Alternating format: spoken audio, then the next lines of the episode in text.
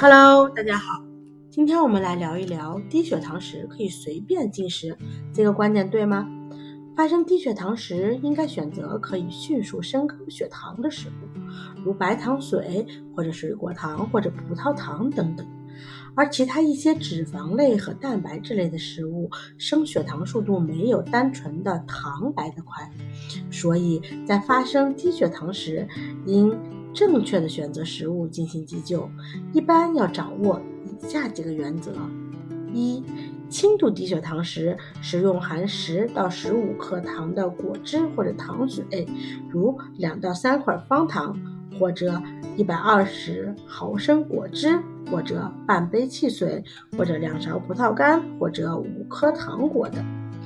若离下一餐的时间超过一小时，则需再含十五克糖类的食物，如二百四十毫升牛奶或一片吐司面包。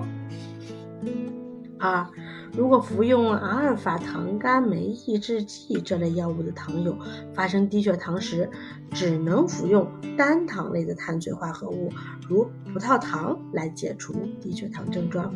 你记住了吗？下期见哟。